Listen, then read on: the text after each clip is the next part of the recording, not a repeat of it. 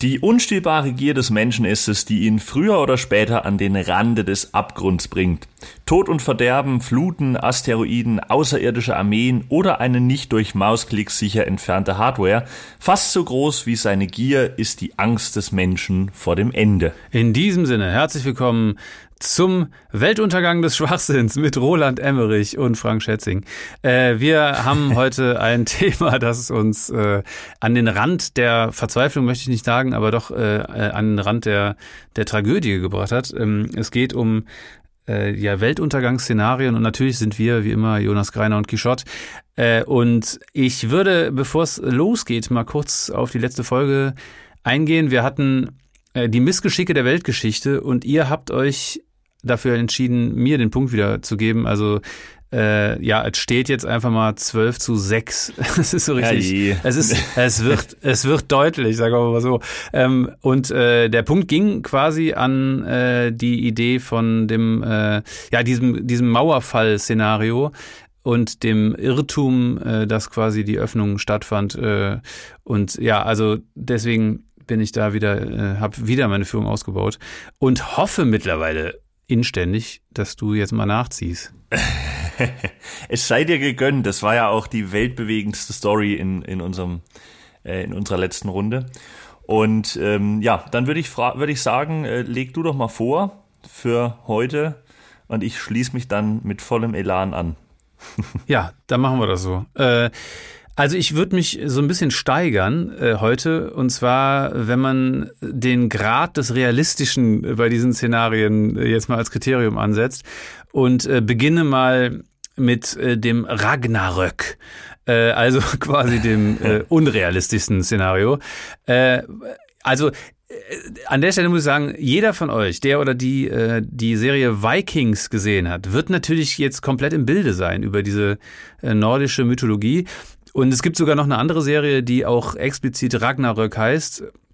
Und äh, irgendwo ist ja ganz interessant auch zu sehen, dass diese ganzen äh, Mythen äh, in ja der nahen Zukunft, äh, nahen Vergangenheit äh, so sehr sehr viele Leute fasziniert hat. Und ähm, jetzt bei diesem äh, eben gleichnamigen Phänomen, um das es hier gehen soll, handelt es sich äh, aber um äh, die ja so diese wikingische Götterdämmerung. Also das Ragnarök ist die Götterdämmerung, so ein äh, quasi die Apokalypse im Drachenboot, wenn man so will. Äh, wobei, wenn man sprachlich genau ist, müsste man statt äh, Götterdämmerung eigentlich eher Schicksal der Götter sagen. Und da liegt tatsächlich auch der mythologische Hund begraben, denn das Schicksal der Götter, so wie es in den Sagas besungen wird, zeigt sich im Kampf gegen die Riesen. Und ähm, hier ist ein gewisser Hintergrund zum Verständnis dieses äh, Szenarios nötig, denn ähm, ja, oder ich will das mal kurz in Ansätzen hier schaffen. Ich, das kann man gar nicht in Gänze, weil diese Götterwelt um äh, Odin und Konsorten ist halt wirklich extrem komplex und auch ziemlich abgefahren. Ähm, und nur so viel, also die, Aus die Ausgangssituation ist, äh, zwei Wölfe äh, mit dem Namen Hati und Scully, äh, nicht zu verwechseln mit der äh, Partnerin von Mulder aus Akte X, dargestellt von Killian Anderson, äh, auch anders geschrieben, haben ihren Lebensinhalt in der Verfolgung des Mondes und der Sonne. Und weil die Gestirne darüber anscheinend not amused sind, fallen irgendwann Sterne vom Himmel. Und daraufhin bebt die Erde, was klar ist, weil so ein Stern, der wiegt schon mal gerne äh, drei Pfund. Und durch die Erschütterung kann sich der Fenriswolf äh, von seiner Kette lösen. Und das klingt genauso krank, wie es ist, wenn der Fenriswolf sich von seiner Kette löst. Und an der Stelle lohnt es sich, diesen äh, kuriosen Vierbeiner mal genauer zu betrachten, denn der Fenriswolf ist das erste Kind des Gottes Loki ist ja einer, den man vielleicht auch kennt, wenn man so ein bisschen, äh, zumindest mal peripher, die Mythologie, die nordische, äh, sich vor der, vor, vorgenommen hat. Und, ähm, hat man schon mal gehört, auf jeden Fall, ja. Hat man gehört, ne? Das ist der Listenreiche. Also, und, ähm, und es ist äh, eben natürlich auch eine Frau dabei, äh, und zwar die Riesin Angerboda. Und da muss man ganz klar sagen ähm, und konstatieren, dass die Werte Riesin anscheinend nicht besonders gut aufgepasst hat, als es hieß, fick nicht mit den Göttern, sonst bummst du dir einen Wolf. Äh, und jetzt mögen einige Klugscheißer natürlich einwerfen, Moment mal, Lokis Abstammung ist doch nicht äh, vollkommen klar. Also der könnte statt als Gott auch als Riese durchgehen. Ja, äh, fuck you. Ähm, was aber sehr interessant ist, ist diese Kette, mit der der Wolf ähm, festgebunden ist, oder war, vielmehr hat sie ja losgerissen. Ähm, es ist nämlich so, dass die Götter den Wolf anfangs als harmlos einstuften. Und dann wurde der immer größer und stärker. Und irgendwann dachten die, naja, wir müssen den, glaube ich, anleihen. Und äh, keine Fessel schien stark genug zu sein, bis die Götter sich für eine Kette entschieden, die zwar ähm, ja, also optisch jetzt nicht so wahnsinnig viel hermachte, aber scheinbar doch relativ stabil ist. Und zwar hat diese Kette auch einen eigenen Namen. Sie heißt nämlich Gleipnir. Und hört sich ein bisschen an wie Leibniz, aber ist ein bisschen stabiler. Äh, so, mag man zwar wirklich nicht vermuten, weil das ist, äh, dieses, diese Kette ist so dünn wie ein Faden, aber Obacht, es ist ein sehr guter Faden. äh, die Kette ist äh, nämlich von Zwergen gemacht worden und äh, wie jeder weiß, alles, was Zwerge anpacken, wird richtig gut. Ähm, und jetzt wird's auch kurios. Äh, diese Zwerge haben dazu Dinge benutzt, die es nicht gibt. Wie zum Beispiel äh, die Stimme der Fische, die Bärte der Frauen, den Speichel der Vögel oder das Geräusch des Katzentritts. das finde ich sehr, sehr schön. Ja, und äh, daraus ist diese Kette geschmiedet. Und äh, wenn du jetzt denkst, hä, wenn meine Katze mich tritt, knallt das immer wie Hulle, dann musst du dem Tier mal wieder die Hufen schneiden. Nun gut, äh, genug des Unsinns. Äh, ich, du hast, so richtig, hast das richtig für den, für den Einstieg hier so richtig schöne Nachmittagswitze ausgepackt. Ich bin so richtig tief drin im, äh, im Morgenmagazin hier, dem Morgenmagazin der guten Laune. Vor allem also bist du wahrscheinlich aufgrund dieser tiefgreifenden Recherche auch mittlerweile schon tief drin in irgendwelchen Indexe, äh, Indizes von, von, von irgendwelchen Verfassungsschutzorganisationen. Ja, selbstverständlich. Ich bin da schon lange gebannt. Ich bin schon lange gebannt. Ähm, ja, also der Fenriswolf kann jedenfalls durch die, äh, dieses Erdbeben freikommen und die, ähm, die Midgard-Schlange äh, kann an Land gelangen. Und ähm, zwar deswegen, weil es eine Überschwemmung gibt. Und an der Stelle sei erwähnt, dass äh, Riesen das älteste Göttergeschlecht sind, äh, das aus verschiedenen Fabelwesen besteht die natürlich auch in Form einer Schlange daherkommen äh, können. Long story short, die Riesen kämpfen ähm, gegen die Asen, also die Götter, und es gibt eine Reihe prominenter Zweikämpfe, die oft unentschieden ausgehen, äh, also beide sterben. Das ist auch sehr interessant. Äh, vor allem, das ist, das ist auch wieder typisch Wikinger, ne? Aber wenn das mal unentschieden ist, dann müssen beide draufgehen. Äh, so, wie auch im Fall zum Beispiel. Ja. Nee, es geht nicht anders. Es muss ja auf jeden Fall hell, irgendwie beide sterben heldenhaft und äh, nur so ist es ein gutes Ende. Wie auch im Fall von Thor zum Beispiel gegen die Midgard-Schlange. Die haben halt gegeneinander gekämpft und äh, Thor ist anfangs so ein bisschen äh, wie Bayern München gegen Manchester United im äh, Champions League-Finale von 1999. Äh, also er sieht lange wie der sichere Sieger aus, macht die Schlange kaputt, aber am Ende kriegt er noch den Ausgleich, weil er nach neun Schritten von ihrem Gift getötet wird. So, also ist ähm, ist schon eine üble Nummer. Und ein weiteres Duell ist äh, Odin gegen den Fenriswolf. Wobei der Wolf den äh, Odin frisst. Also er, er macht ihn einfach fertig. Und dafür rächt sich danach Odins Sohn, indem der den Wolf ersticht. Und dann äh, kämpft noch Loki gegen Heimdall. Äh, das geht auch unentschieden aus. Äh, und all diese äh, Götter, also jetzt mal, ich glaube von der Midgard-Schlange abgesehen, kommen halt auch in dieser Serie vor. In äh, Vikings. Also das ist, ähm, ja, kann man sich da noch ein bisschen äh, mit beschäftigen, wenn man will. Äh, jedenfalls setzt am Ende der Geschichte der Feuerriese Surt die Erde in Brand und diese wird durch diesen Weltenbrand zerstört. Und daraufhin müssen sich die Asen was überlegen. Durch den Ausgleich von Chaos und Ordnung wird aber wieder das Gleichgewicht entstehen. Odin wird irgendwie wiedergeboren und erschafft eine neue Welt. Friede, Freude, Eierkuchen. So, das ist die Weltuntergangsgeschichte äh, von ähm, Ragnarök. Also de facto ja eher eine Welterneuerung, also eher so ein, so ein, so ein, so ein Rücktausch, also ja, man kann das so sehen und äh, natürlich äh, spielt das auch wieder diesem alten Spruch in die Karten, es muss erst was zerstört werden, damit was Neues entstehen kann und ja. Ja klar, natürlich. Ying und Yang und so weiter. Ja, das, also, also Odin hat quasi die Erde kurz nach Weihnachten eingetauscht gegen eine neue. So, Genau. Gegen, gegen was anderes Schönes. Okay. Er hat, hatte den, der hatte seinen Kassenbon, hat er behalten und konnte dann noch zur Tat schreiten. Genau, ja, auf jeden so, Fall. Was war da jetzt für dich unrealistisch an der Geschichte? äh, ich, nee, ich fand das mit der, dass die Schlange da aus der Wasser raus, das finde ich nicht gut. Also das, das ich, fand ich nicht realistisch. Die ist für mich eine Wasserschlange, die ist, bleibt im Wasser. Also deswegen ähm, das ist das alles ja, Humbug. Ja, der Rest, der den Stelle. Rest fand ich ganz, der Rest war vollkommen in Ordnung. Das stimmt, an der Stelle hinkt. Naja. Ja, was im, im Zusammenhang mit einer Schlange auch eine sehr, sehr komische Formulierung ist, aber. es ist eine schleichende ja. Story.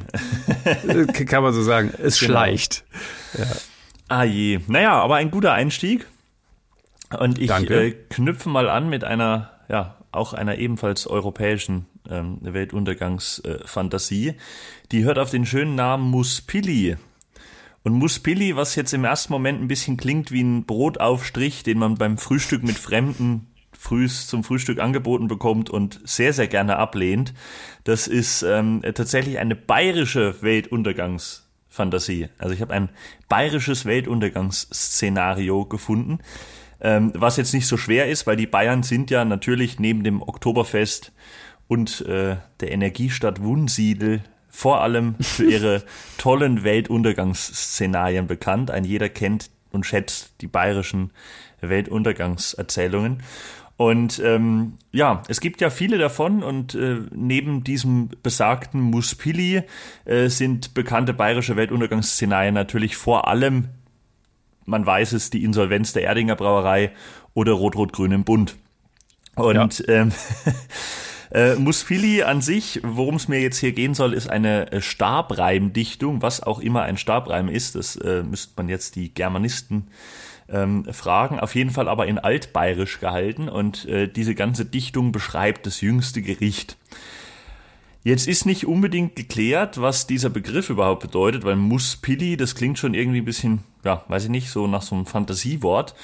Und ähm, es konnte tatsächlich bis heute nicht geklärt werden, was das eigentlich bedeuten sollte, weil das ein sogenanntes Hapax ist, also ein Wort, was in der gesamten Überlieferung nur aus einer einzigen Quelle belegt ist.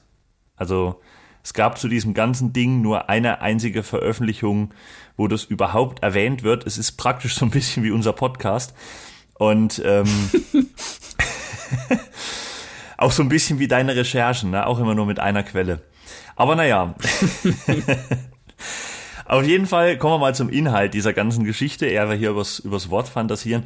Inhalt von dieser Muspili-Erzählung oder von diesem, von diesem Reim ist der folgende. Also ein gewisser Elias kämpft gegen den Antichristen und der Antichrist, das ist quasi der Bösewicht, der Gegenspieler von Jesus.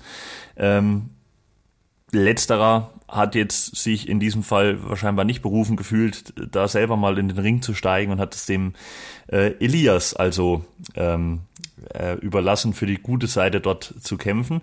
Und der Elias verliert dann aber dummerweise gegen den Antichristen. Und ähm, leider war der Elias an der Stelle auch schon der Endgegner, weshalb dann eben postwendend die Apokalypse eingeleitet wird. Und dann, also, ne, Berge brennen, die Gewässer trocknen aus, Moore versiegen da muss ich sagen, an der Stelle, damit bin ich okay. Das klingt jetzt nicht so wild. Ähm, der Rest klingt da schon übler. Und dann natürlich, also das klassische Programm, ne? also die, der Mond fällt runter, alles verbrennt, das, das komplette All wird hinweggefegt. Und ähm, das klingt schon ziemlich danach, dass jetzt irgendwie Ruhe wäre, wenn man sich das so anhört. Aber es folgt nochmal ein, ein heftiger Plot-Twist, auch in diesem Muspili-Reim. Und zwar, ähm, man ahnt es fast schon, jetzt kommt dann doch noch der gute Jesus zu der ganzen Szene mit dazu. Das finde ich an der Stelle dann doch schon so ein bisschen, so ein bisschen unfair, ne? Erst äh, diesen Elias den Kampf regeln lassen und sich dann schön, schön im Hintergrund halten und bedeckt halten und äh, wenn dann alles gegessen ist, dann wieder der große Auftritt. Also weiß ich jetzt auch nicht, was das soll, aber es ist ähm, dann eben laut dieser Erzählung soll es so laufen.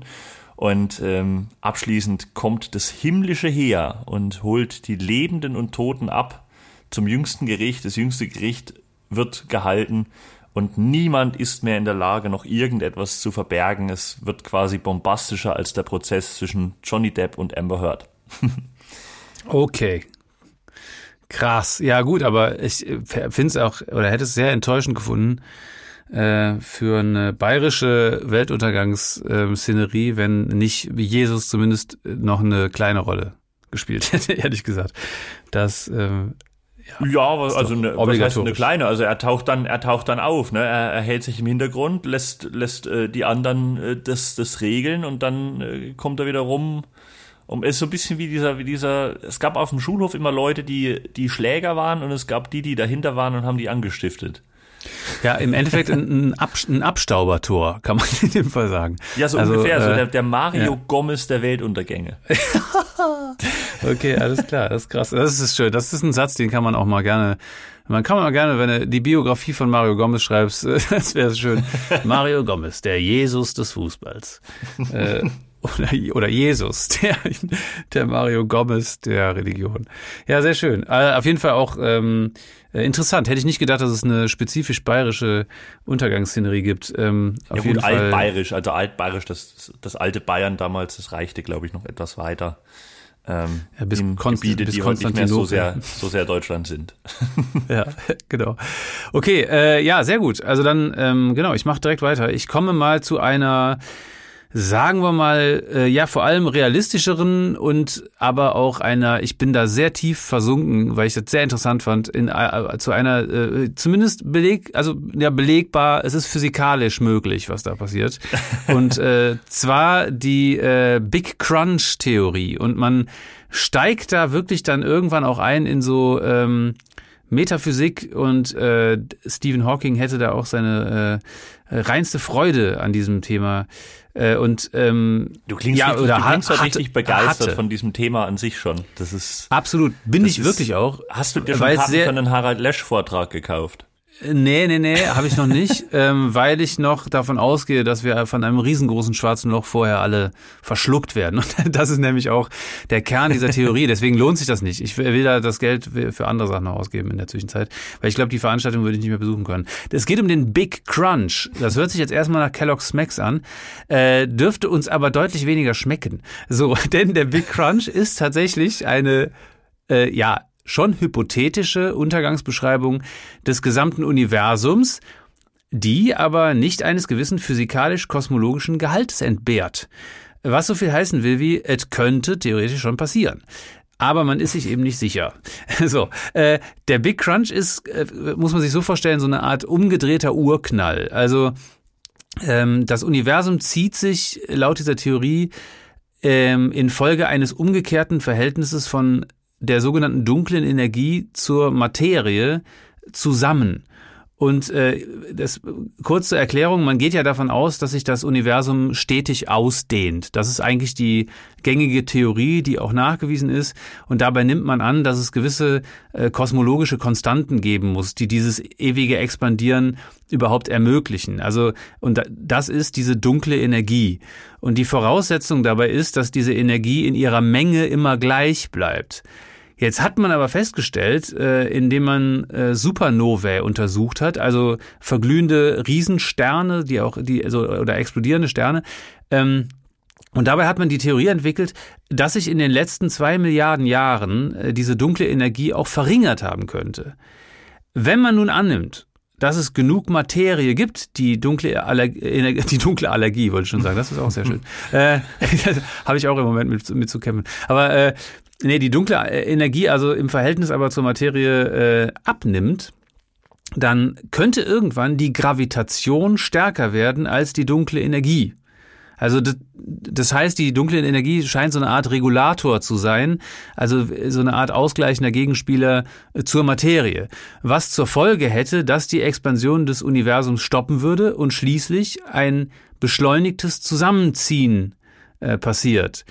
Und äh, jetzt, wenn man sich ein bisschen mit schwarzen Löchern beschäftigt hat, dann ähm, merkt man jetzt schon bei den ja, Begrifflichkeiten und äh, überhaupt bei diesem Szenario, dass irgendwie die Masse äh, innerhalb eines ähm, relativ geringen Volumens immer größer wird und äh, dann das Thema Gravitation eine Rolle spielt, merkt man schon, das hat irgendwie mit schwarzen Löchern zu tun.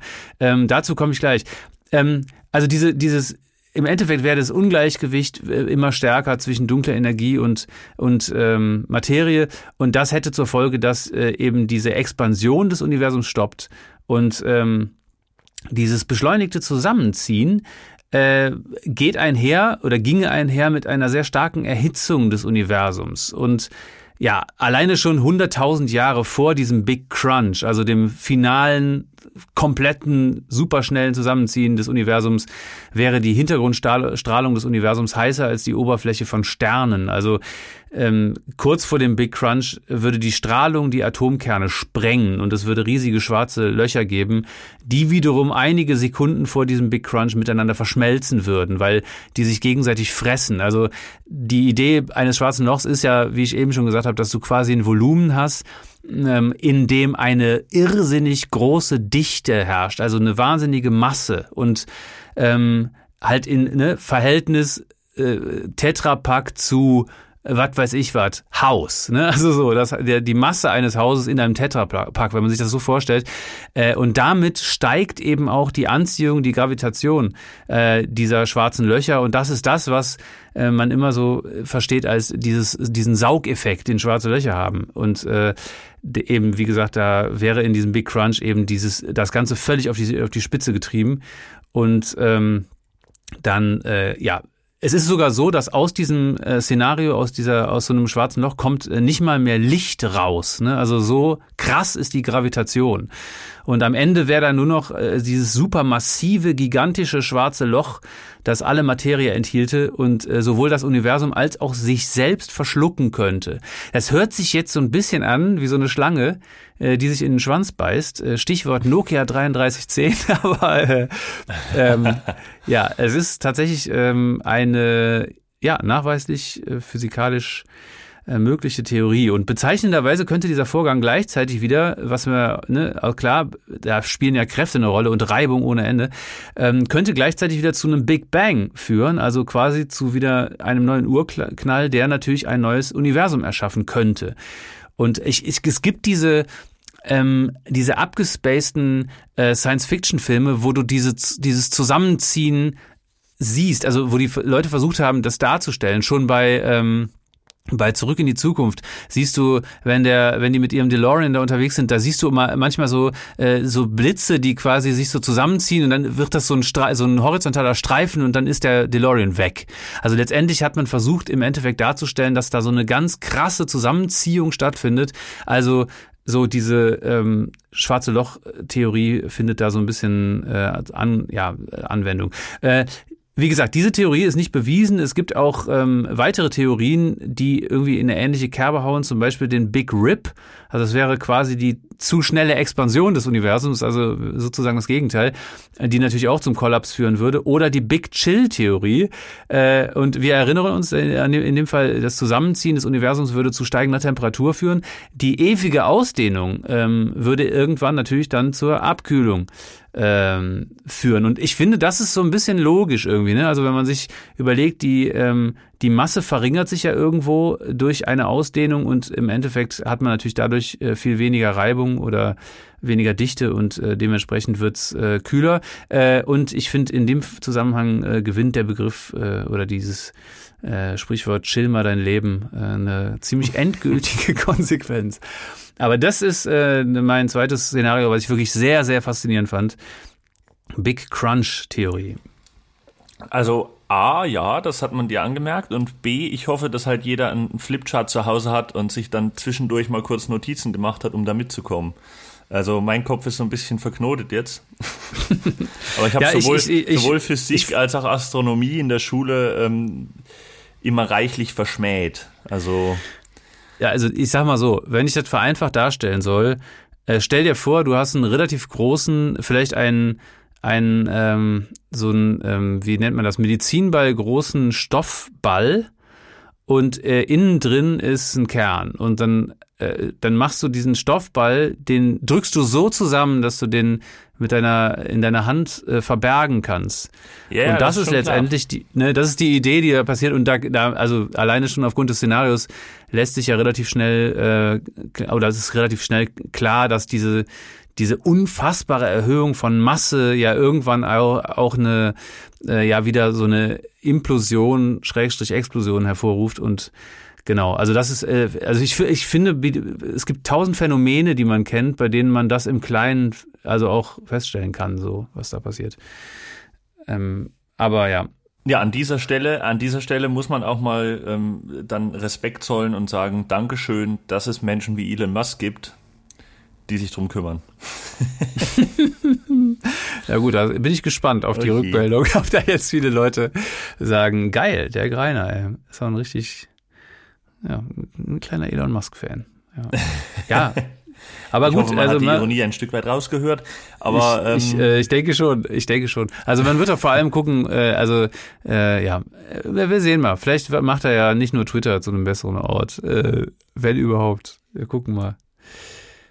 Ja, wer weiß. Ich habe auch neulich gehört, dass jetzt ähm, Kanada ein äh, als erstes Land ein Gesetz verabschiedet hat, was auch sein Strafrecht dann auf dem Mond ähm, gültig macht.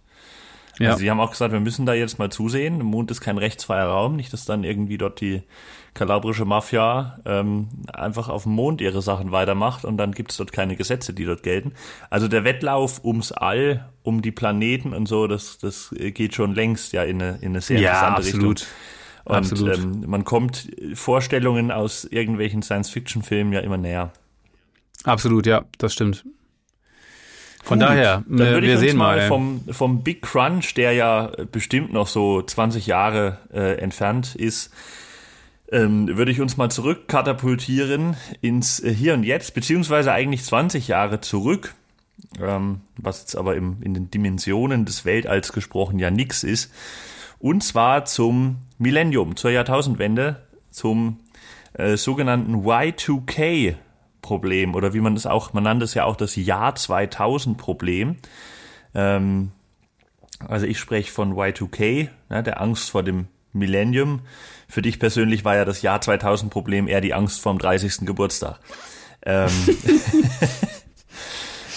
aber ähm, ja, ich muss, muss selber auch sagen, vielleicht ist es auch falsch, dass ich mir jetzt dieses Thema rausgesucht habe, weil ähm, da muss man ja trotzdem sagen, also du hast das Ganze wahrscheinlich trotzdem ein bisschen bewusster wahrgenommen als ich, weil ich war zu der Zeit zweieinhalb.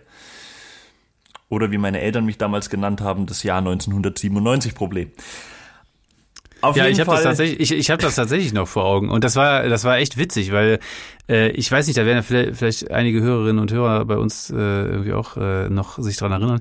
Man hat wirklich gedacht, dass so im Schlag 12 Uhr Mitternacht äh, in der Über, im Übergang zum äh, zum Millennium, zum neuen Millennium, äh, dass da die äh, alle alle Krankenhäuser und was weiß ich was ausfällt, der Strom weg ist und alles, also weil man davon ausgegangen ist, dass es wirklich wird ein richtig großer Crash. Äh, und ich weiß nicht, wie krass damals äh, computermäßig alles irgendwie über ähm, gesteuert war. Also das hielt sich ja tatsächlich noch in Grenzen. Trotzdem ist man davon ausgegangen, dass es wird ein derartiger Crash, dass also alle Versorgungssysteme zusammenbrechen. Und ähm, dann waren ein paar Leute relativ enttäuscht, als es um 0 Uhr 1 einfach weiterging. Also es war echt weird. Also wir hatten es ja echt tagelang vorher, dachte man so, okay, da sind wir mal gespannt. Ja. Jo, das war im Prinzip jetzt auch meine komplette Geschichte. ja, äh, bitteschön. Dann der, Punkt diesmal, der Punkt diesmal geht an dich für meine Geschichte. Ähm Sorry, das tut mir sehr leid. Alles gut. Ich würde es jetzt pro forma vielleicht trotzdem noch zu Ende erklären, weil ich habe noch ein bisschen mehr raus recherchiert. Ich habe das noch ein bisschen, noch ein bisschen ausführlicher ähm, äh, mir angeschaut, als, als deine karge Erinnerung an diesen Tag noch hergibt. Aber ähm, genau, also es ist ja, es ist ja so, wie du es gesagt hast, Problem damals vor der Jahrtausendwende war wohl, die Computer waren noch relativ dumm und konnten ohne den Menschen so gut wie nichts. Und mittlerweile ist es ja leider umgekehrt. Und ähm, deswegen hatte man halt Angst, dass äh, Computer zwar sehr viel drauf haben schon oder da, damals schon sehr viel drauf hatten, aber eben nicht in der Lage sind, ähm, umzudenken und aufs Jahr 2000 ähm, vorzuspringen. Und ähm, ja, deswegen gab's nicht ähm, wenige, die, also laut Umfrage in Deutschland sieben Prozent, die tatsächlich dran gedacht haben, dass das oder dran geglaubt haben, dass das apokalyptische Ausmaße annehmen könnte okay, ähm, dementsprechend auch Sachen gehortet haben und sonst was. Und ähm, auch in den Medien war ja großer Alarm, weil es ja durchaus ähm, berechtigte Ängste gab und ähm, äh, Folgen, die dort benannt wurden, die äh, gravierend sein sollten. Also ähm, Atomunfall, Bürgerkrieg, Chaos. Ja, Quichotte hier. Ich sitze gerade im Schnitt und ich erspare euch jetzt einfach mal äh, den Rest des Alphabetes bis auf die letzten drei Buchstaben. Äh, viel Spaß. X-faches Durcheinander, Yellowstone-Ausbruch, Zerfall. Ja, das war also einmal das komplette Alphabet und ähm, ich freue mich auf die Reaktion tatsächlich, ähm, weil da echt paar schöne Sachen dabei waren. Und äh, es hat auch hat auch echt lange gedauert, hier zu jedem Buchstaben dann was Passendes zu finden, aber gab halt auch echt einen Haufen einen Haufen Ängste, ne? Gab einen Haufen Ängste, die es damals so so gab davor. Und ähm, ja, wie gesagt, sieben Prozent in Deutschland haben das, ähm, haben daran geglaubt, laut Umfrage, aber der Durchschnittsdeutsche natürlich hat sich der Durchschnittsdeutsche nicht verunsichern lassen und hat nur ganz, ganz kleine Mengen von Europaletten mit Dosenfutter und Benzin gehortet. Gab es auch eine Story von irgendeinem, der äh, verschiedene ähm, verschiedene Sachen gehortet hatte, also äh, irgendwie Benzin und Öl und ähm, irgendwelches Holz und so. Und das war dann irgendwann schon vor ähm, dem Silvesterabend oder schon vor dem 1.1.2020 dann das Problem, dass ähm, sein kleiner Prepper-Bunker da irgendwie dann hochgegangen ist. ähm, ja. Also, naja, auch die Panik hat so ihre, hat so ihre Opfer gefordert. Und ähm, ja, wie gesagt, 7% haben ans äh, Armageddon um 0 Uhr geglaubt. Deutlich mehr haben sich wahrscheinlich damals schon äh, vor dem Kader am nächsten Tag gefürchtet. Und ähm, deswegen muss man sagen, Y2K war wohl vor allem ein Medienereignis, ähm, weil dort in den Medien halt auch tatsächlich so manche Stimme prophezeit hat, dass es eine Katastrophe mit äh, fast apokalyptischem Ausmaß geben könnte. Ähm, weil man ja, ja, sämtliche Sachen auf dem Schirm hatte. Also es hätte ja auch irgendeinen Fehler geben können bei ähm, Atomwaffen und äh, dadurch ähm, hätte da sich eine Spirale hochdrehen können mit ähm, unvorstellbarem Ausmaß. Das äh, ist was, wovon man so ein bisschen ausgegangen ist. Und ähm, man sagt auch, oder manche Leute sagen auch heute, dass ähm, Y2K nur deshalb nicht so schlimm war, weil so viele Leute davor gewarnt haben und eigentlich alle ähm, Unternehmen und größeren Organisationen da irgendwie so Vorkehrungen getroffen haben, sehr, sehr viel Geld da reingesteckt haben, ähm, sich darauf vorzubereiten. Denn ähm, insgesamt muss man äh, sagen, die Bilanz von Y2K, keine Apokalypse natürlich, weil sonst wären wir heute nicht hier, aber ähm, wirtschaftliche Schäden tatsächlich in Milliardenhöhe. Also ähm, ich weiß zwar nicht, wodurch die da entstanden sind, also ich weiß nicht, was jetzt, was jetzt da für ein, für ein wirtschaftlicher Schaden entsteht, wenn plötzlich halt ein Drehkreuz ausfällt, ähm, weil das Datum nicht mehr stimmt. Aber ähm, offensichtlich hat es in der Masse ganz schön reingehauen. Und ähm, es gab auch ähm, natürlich, wie es so ist, wenn irgendwas schief läuft, gab es natürlich auch einen kleinen Zwischenfall im Atomkraftwerk von Fukushima. Es war also scheinbar auch damals schon eines der sichersten Kernkraftwerke der Welt. Und ähm, am Ende halt auch eine Reihe von eher kleineren, eher lustigeren Missgeschicken. Also der Spiegel hat zum Beispiel damals ähm, berichtet von Bibliotheksmahnungen, die an Leute rausgegangen sind, äh, wo ähm, eben angemahnt wurde, dass die Leihfrist doch jetzt dann doch schon ähm, um 100 Jahre überzogen wurde. Und ähm, ein äh, Autofahrer in den USA, der hat eine Rechnung über 760.000 Dollar bekommen, weil er seine Kfz-Steuer noch geschuldet hat, ähm, vom Jahr 1900 bis zum Jahr 2000. Und ähm, ja, dann gab's halt nochmal äh, ein, kleines, ein kleines Aufbäumen des äh, Y2K-Problems gab's dann nochmal am 29. Februar, weil das Jahr 1900 frecherweise dann auch äh, kein Schaltjahr war und ähm, dann die Computer wieder das nächste Problem damit hatten. Okay, und, krass. Also das stimmt ja. wirklich, dass es in Milliardenhöhe wirtschaftliche ja, tatsächlich. Also ich glaube, okay, es gab Wahnsinn. ganz viele wirtschaftliche Schäden. Also natürlich auch ähm, einen Haufen Aufwendungen, also ähm, im, im dreistelligen Millionenbereich äh, an Aufwendungen für die Vorkehrungen, die da getroffen wurden, dass es eben nicht so schlimm werden würde. Und wirtschaftliche Schäden im Milliardenbereich tatsächlich, ja. Krass. Das hätte ich jetzt Frag nicht gedacht. nicht, wodurch die dann nee, in dem Fall entstanden mich, sind, aber. Das würde mich tatsächlich auch mal interessieren. Also auf jeden Fall, dass man da Millionen ausgibt, um Leuten, äh, um da Leute zu engagieren, die überall die Mehrfachsteckdose ausstecken im Büro, das kann ich noch nachvollziehen, aber Milliarden, Alter. Okay, krass. Ja, ähm, sehr interessant auf jeden Fall. Äh, ja, habe ich damals, ähm, wie gesagt, äh, ich war ja so 15 oder so, ähm, ungefähr. Oder 16, ähm, das äh, ja, habe ich nicht so krass wahrgenommen. Also äh, es war irgendwie so, ja, es war, ähm, es war ein Thema, aber wir haben ähm, schon auch gedacht, naja, also letztendlich unser Computer zu Hause, mein Pentium 2 Rechner, den ich damals, glaube ich, hatte, äh, oder Pentium 1 war es doch, ich weiß es gar nicht mehr, der ähm, hatte dann einfach, äh, der musste sich dann die Uhr noch manu manuell umstellen dann danach und das war's. Also mehr, mehr ist da nicht passiert. Von daher, tja, äh, aber krass, ey. Äh, hätte ich nicht gedacht, dass es schon damals zu dem Zeitpunkt so, ein, äh, so eine Auswirkung hatte. Ja, du hattest vorhin in deiner, ähm, ich glaube, das war deine, äh, deine erste, die, äh, da hast du was von bei, bei Y kam der Yellowstone vor. Ja. Äh, das ist ganz interessant, weil es eine sehr schöne Überleitung ist zu meinem nächsten äh, Weltuntergangsszenario. Und zwar geht es um das Phänomen des Supervulkans. Äh, es Jo, es gibt tatsächlich Supervulkane und zwar ähm, sind das riesige Magmakammern mit äh, sehr hohem Auswurfpotenzial und ähm, und zwar das ist das die offizielle dann, Bezeichnung oder hast du das äh, ja. hast du das aus einer Google Rezension rausgenommen irgendwie? Nee, ich habe das von waren einem, im Yellowstone einem, war ein Supervulkan. Ich habe das von einem Alpaka. Auch ein Lama, von einem Lama habe ich das. Äh, nee, das, das ist tatsächlich der wohl anscheinend der, äh, der Terminus technicus an der Stelle.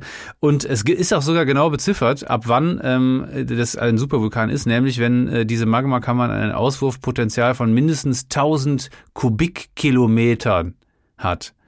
Und Kubikkilometer, das ist äh, das ist eine Menge. So, man, man, äh, man denke jetzt äh, an, also an Mathe natürlich und, äh, in, und zwar in der siebten Klasse zurück. Und ähm, das ist dann ein Kilometer mal ein Kilometer mal ein Kilometer. So, zum Vergleich. Das Saarland, so, äh, naja. Oh, das, ist halt, das ist halt, es ist halt wirklich eine ganz schlimme Folge für mich, weil die besteht nur aus Fächern, die ich in der Schule einfach nicht, nicht konnte und nicht wollte. Ja, ich muss auch sagen, als das dran war, hier irgendwie ähm, Flächenberechnung und Kubik und Gedöns, da habe ich auch überhaupt keinen Bock auf Mathe gehabt. Ähm, war ich auch nicht gut drin. Aber äh, das ähm, hat sich Gott sei Dank später irgendwie so ein bisschen geändert. Äh, ich finde es trotzdem, also das muss man sich mal vorstellen, wenn man sich, und da habe ich jetzt aus eigenen äh, Erfahrungen äh, zu, zufälligerweise einen guten Vergleich, wenn man einen Kubikmeter Beton äh, haben will, ne?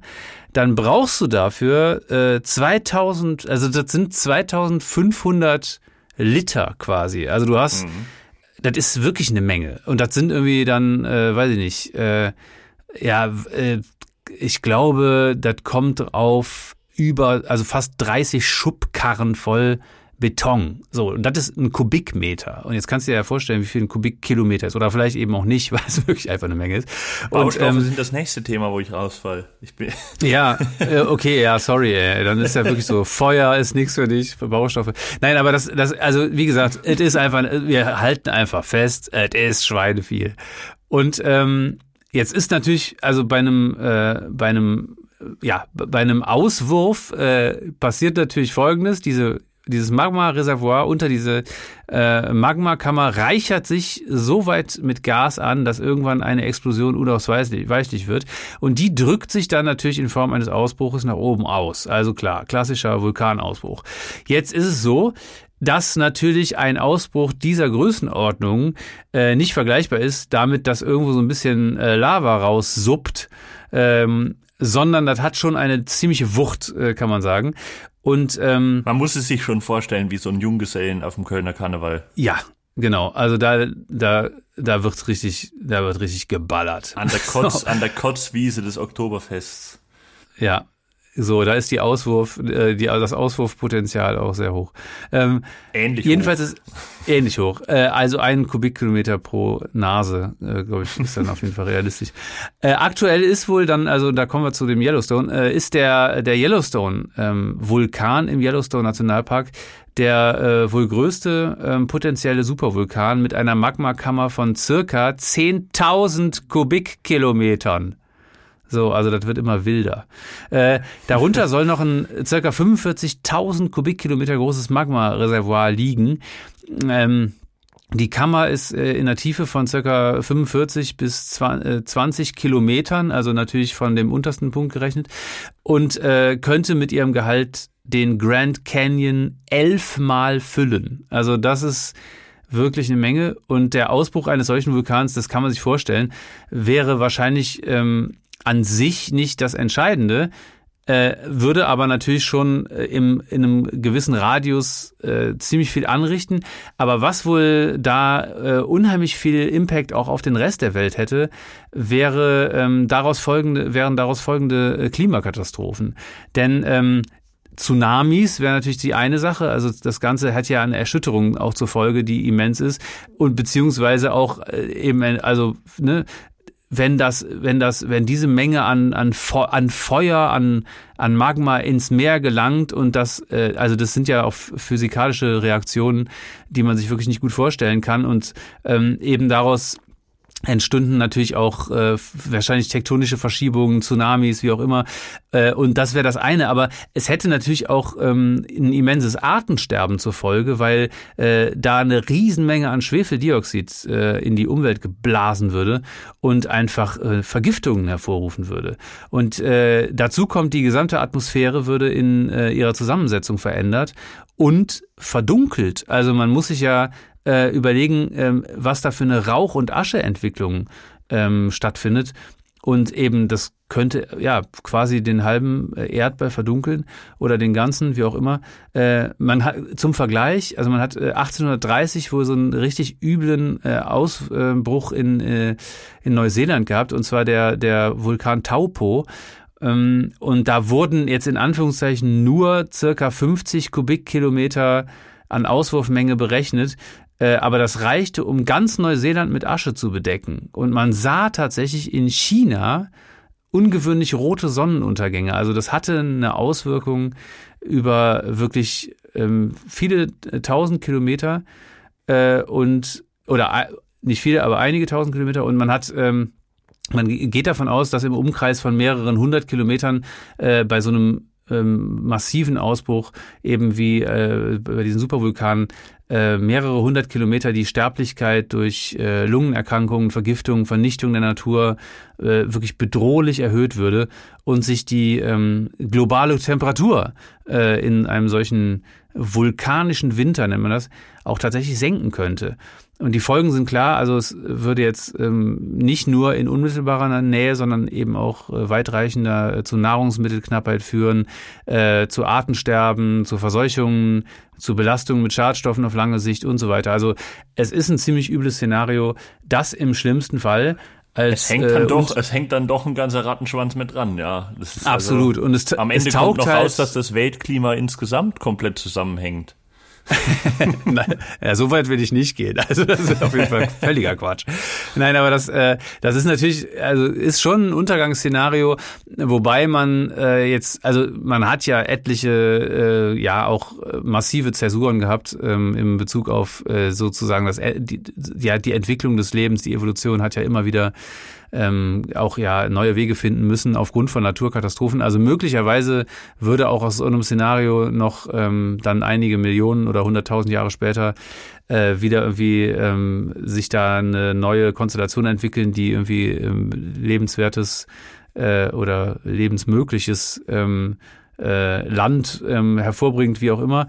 Aber dennoch, es kann tatsächlich sein, dass aufgrund vor allem dieser Wirkungen in der Peripherie ähm, und so im Nachgang, dass da eben dann die Erde als Wohnort relativ unbrauchbar würde. Naja, es ist ja also ähm, das, das, ähm, dieses Szenario Vulkan ähm, ist ja auch eins, was immer wieder bei dem Thema Dinosaurier auch ähm, das meine mit, ich, genau. Eben, mit ja. ins Spiel kommt. Also es ist ja, einerseits gibt es ja diese Variante mit dem Meteoriten, ähm, der da eingeschlagen sein soll. Aber äh, es gibt ja auch diese Variante, dass ähm, da so ein, so ein Vulkanausbruch eben mit reingespielt hat. Und ähm, ja, also in der in der Hinsicht ähm, und das mit diesem mit diesem äh, Vulkanwinter, das erinnert mich dann halt so ein bisschen an diese Atomkriegsszenarien. Ja, genau. genau ja. Da ist ja auch dieser nukleare Winter da mit dabei. Ja, dieser Weiß nicht, warum es dann so, immer ja, Winter genau. werden muss. Das ist halt auch äh, nervig, aber.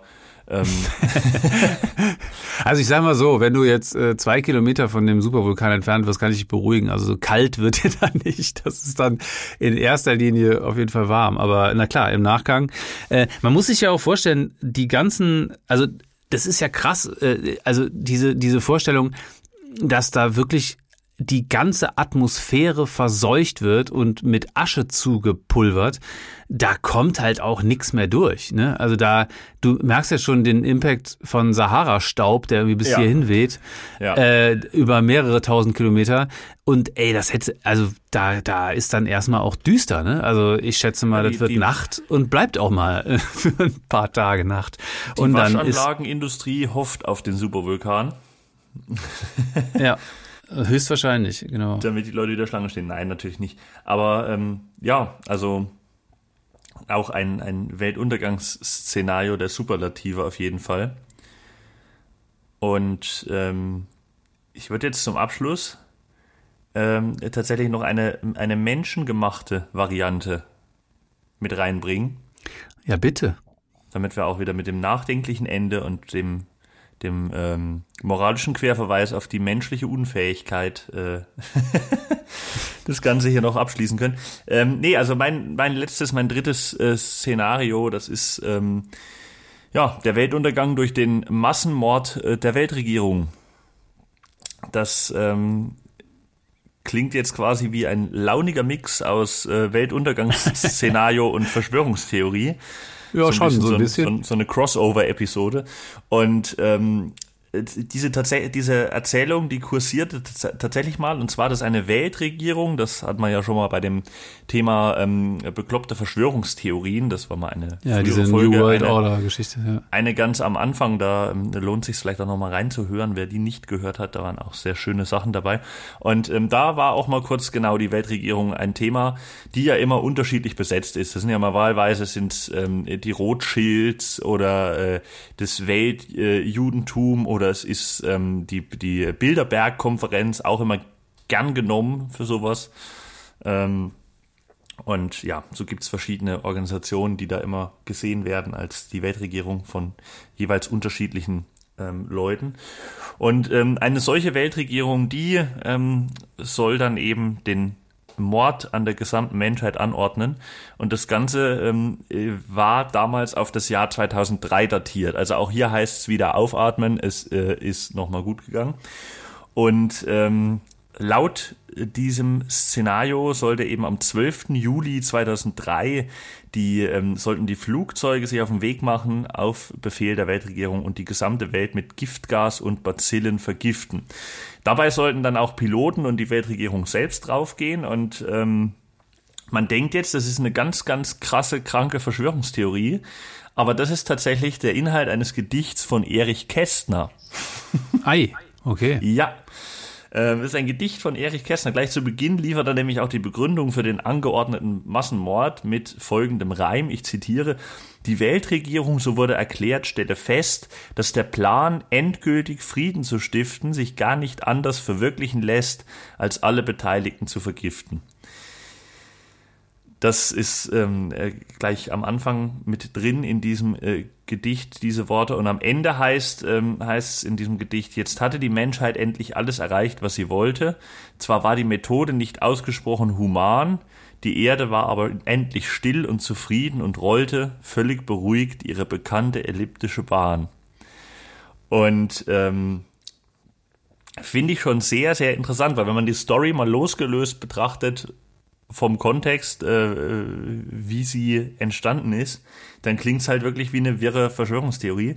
Tatsächlich ist es aber, wie gesagt, ein Gedicht von Erich Kästner aus dem Jahr 1930. Und ähm, dementsprechend lässt sich vielleicht auch erahnen, auf was dort insgesamt angespielt ja. werden sollte und äh, vor was da alles, äh, vor, vor, was da gewarnt werden sollte, weil man hatte nämlich auch in dem Gedicht ähm, nochmal einen kleinen Hinweis, in Form ähm, dessen, dass die Menschen dann irgendwann plötzlich begreifen, oh, wir sind am Arsch und dann versuchen irgendwie noch zu handeln und sich in Sicherheit zu bringen, als es aber schon zu spät ist. Ähm, die Menschen begreifen also in dem Fall relativ spät, dass alles schief geht und versuchen sich dann noch zu retten, aber da ist die Katastrophe schon längst ähm, geschehen. Und das fand ich doch sehr, sehr interessant. Es ist jetzt keine, ja doch, es ist auch eine Welt und auch ein Weltuntergangsszenario in dem Fall ähm, weil er das ja so beschreibt. Und ähm, man ja auch irgendwie sagen muss, ähm, das Thema Weltuntergang ist ja auch so ein bisschen so eine Interpretationsfrage. Ne? Also was ist denn für uns der Weltuntergang? Was ist, ne? Also ähm, so, ein, so ein Atomkrieg sagt ja immer jeder, ja, das, das äh, führt todsicher zum Weltuntergang, aber wahrscheinlich führt es am Ende, und das klingt jetzt dumm, aber auch nur zum Aussterben der Menschheit. Also ja, irgendwas genau, ja. geht ohne uns auch weiter. Und ähm, da ist die Frage wieder, wer, wer steht hier eigentlich im Zentrum? Ist es jetzt die Erde oder ist es der Mensch oder ist es, geht es ums Weltall oder ähm, von daher auch ein dehnbarer Begriff, ne? weil ohne die Menschen ist auf der Erde halt nicht mehr viel los. Ähm, beziehungsweise unsere Welt, die ist dann weg, auch wenn die Erde vielleicht noch da ist.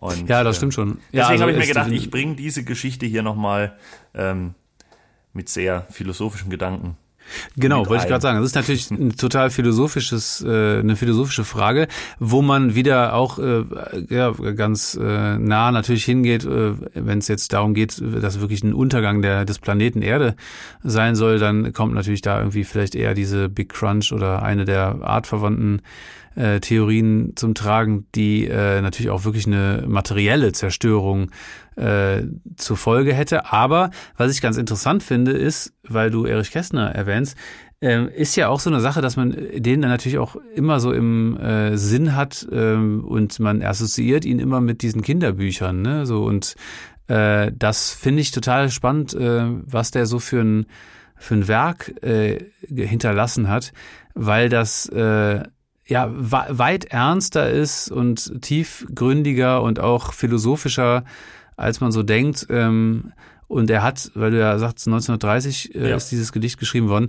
Äh, er hat, ist, ist, er ist ja eine Zeit lang im Exil gewesen, dann im Nationalsozialismus und hat tatsächlich im Exil, also so so Kurzexil war das. Äh, und ähm, in, in Großbritannien war er äh, und ist dann aber wieder zurückgekehrt nach Deutschland und hat dann hat dann folgendes Gedicht geschrieben, was ich äh, zufällig noch kenne. Und zwar ähm, hat er geschrieben, ich bin ein Deutscher, geboren in Sachsen, die Heimat lässt mich nicht fort, bin ein Baum, der in Deutschland gewachsen, wenn es sein muss, in Deutschland verdorrt. Und das, finde ich, passt eigentlich doch auch ganz gut zu einem äh, Weltuntergangsszenario, wenn man die, diese philosophische Sache äh, so beschreibt, dass die Welt immer das ist, was man selber sieht und für, für sich, für seine eigene Welt, also aus dieser Ego-Perspektive. Ego und ähm, ja, da sah er tatsächlich den Nationalsozialismus ja doch als äh, mögliches Ende seiner Welt. Und ähm, das, ja, finde ich schon ja, sehr, sehr berührend irgendwie. Äh, Absolut. Und man muss, man muss natürlich auch dazu sagen, also 1930, das klingt jetzt nicht so weit weg von 1933, aber ähm, also auch da schon äh, das so ziemlich vorauszusehen. Ja, ähm, absolut. Oder da schon, da schon zu, so zu warnen, das ist nicht unbedingt selbstverständlich, ähm, weil man ja aus der Geschichte heraus auch weiß, dass es auch noch vermeintlich sehr kluge Staatsmänner gab, die das auch 1932 noch nicht geglaubt haben, was dann absolut. da später passiert ist. Absolut. Also insofern ja. ähm, auch das wirklich äh, ja ein ein Beleg für einen großen Denker an dieser Stelle. Ja, vielleicht ist es aber auch, ist ja auch ganz interessant. Wir bewerten das ja jetzt auch retrospektiv so. Also ich meine, das war ein Jahr oder möglicherweise weniger als ein Jahr nach der Weltwirtschaftskrise, ne, 1929. Also vielleicht äh, steht das Ganze auch unter dem Eindruck äh, eines ähm, globalen Finanzkollaps der die Leute wieder in einen Krieg stürzt. Was ja faktisch auch passiert ist. Ob da jetzt die Weltwirtschaftskrise der Hauptpunkt äh, war, äh, sei mal dahingestellt, aber man, es ließ sich ja 1930 auch schon absehen, dass die Weimarer Republik ähm, jetzt nicht die übertriebene Zukunft hätte. Und ähm, ja, glaub, dann also kam. Ja. Also das ist natürlich jetzt eine Interpretation, dass sich das auf den, auf den Nationalsozialismus an sich bezieht. Ich glaube, das Gedicht bezieht sich in welcher Form auch immer auf jeden Fall auf auf die Zeit. Auf den, auf, so, ne? na, auf den, auf den ja. Fakt, auf den Fakt, dass, äh, dass er damit sagen will, dass die Menschheit sich früher oder später einfach selber zugrunde ja, richtet. Genau, ja. Ja, und das ist ja, also das steht ja einfach auch natürlich unter dem Eindruck der der Zeit, die also Versailles, äh, ähm, Versailler Vertrag und ähm, eben auch Weimarer Republik. So, das ist ja dann irgendwie der, 1930 fing das schon extrem an zu rumoren. So, äh, also ne, nicht fing an, sondern war schon extrem am rumoren und Absolut. letztendlich war ja am Ende nur noch waren diese komischen autoritären Präsidialkabinette nur noch möglich, äh, die dann aber auch eine äh, wahnsinnig krasse Fluktuation hatten und dann führte das ja unweigerlich äh, ja zum Kollaps im Endeffekt. Und von daher, äh, warum auch immer, aber äh, Erich Kästner, also warum er jetzt dieses Gedicht geschrieben hat, aber er war also ganz klar ein sehr, sehr visionärer Mensch, äh, der äh, also absolut. nicht im Ne, also absolut und halt ein, wirklich ein guter und sehr, sehr, sehr guter Denker und Philosoph. Also und wie gesagt, dass man ihn in Anführungszeichen nur, weil das reicht ja auch schon, für seine großartigen Kinderbücher kennt, äh, wird ihm halt auch einfach nicht gerecht. Also der hat da, äh, ja, es lohnt sich, äh, sich mit Erich Kästner zu beschäftigen. Ja. Ja, und äh, damit sind wir doch am Ende angekommen einer sehr, ähm, ja, zum Schluss hin dann noch wirklich philosophischen Folge, aber insgesamt auch sehr lehrreich. Wir haben einen kompletten Unterrichtstag mit sämtlichen Unterrichtsfächern heute abgearbeitet. Also wir hatten Mathe, Physik, Astronomie, ähm, in gewisser Hinsicht auch ein bisschen Chemie mit dabei. Wir hatten Geschichte, wir hatten Deutsch jetzt noch mit drin. Also ähm, äh, ja, prall gefüllt mit mit Absolut. Äh, mit Informationen und es ist eigentlich, also das war jetzt fast eine also fast eine Folge, die jetzt ähm, eventuell auch äh, demnächst in deutschen Schulen läuft. Ähm, da sehe ich uns auch langfristig und da, dann ja, muss absolut. natürlich ja, und äh, das Einzige, was man, also wenn du jetzt Deutsch erwähnst, da sind wir natürlich, äh, müssen wir uns jetzt mit so einer gewissen Peinlichkeit hier verabschieden. Das spannt aber ganz gut den Bogen wieder zum Anfang, weil wir natürlich jetzt einfach nicht klären konnten, was der Stabreim ist. Und das, ich äh, weiß es, ich weiß es tatsächlich auch nicht mehr. Und, und äh, das ist die Hausaufgabe ja. für die nächste Stunde. Äh, genau.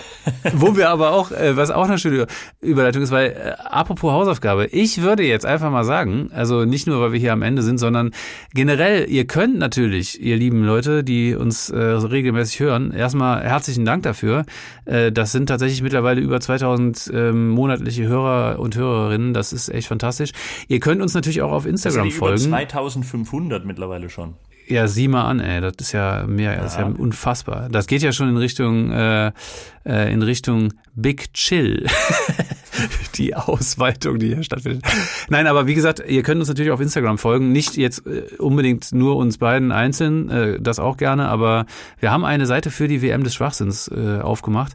Und ähm, ja, wenn ihr Bock habt, äh, guckt da mal vorbei und ähm, vor allem stimmt gerne ab für die Weltuntergangsszenerie, die euch am beklopptesten erscheint, beziehungsweise die am spannendsten fandet und schreibt uns das gerne in die Kommentare oder per ähm, DM, wie man so schön sagt.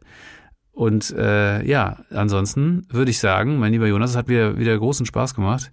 Gleichfalls, und es war wie immer eine innere Außenbeleuchtung. ja, ein innerer Big Crunch war das. Es war mir ein innerer Big Chill, ja. Also genau, ja. Also ein ein, ein innerer Big Brain Crunch. Ja, absolut. Ey.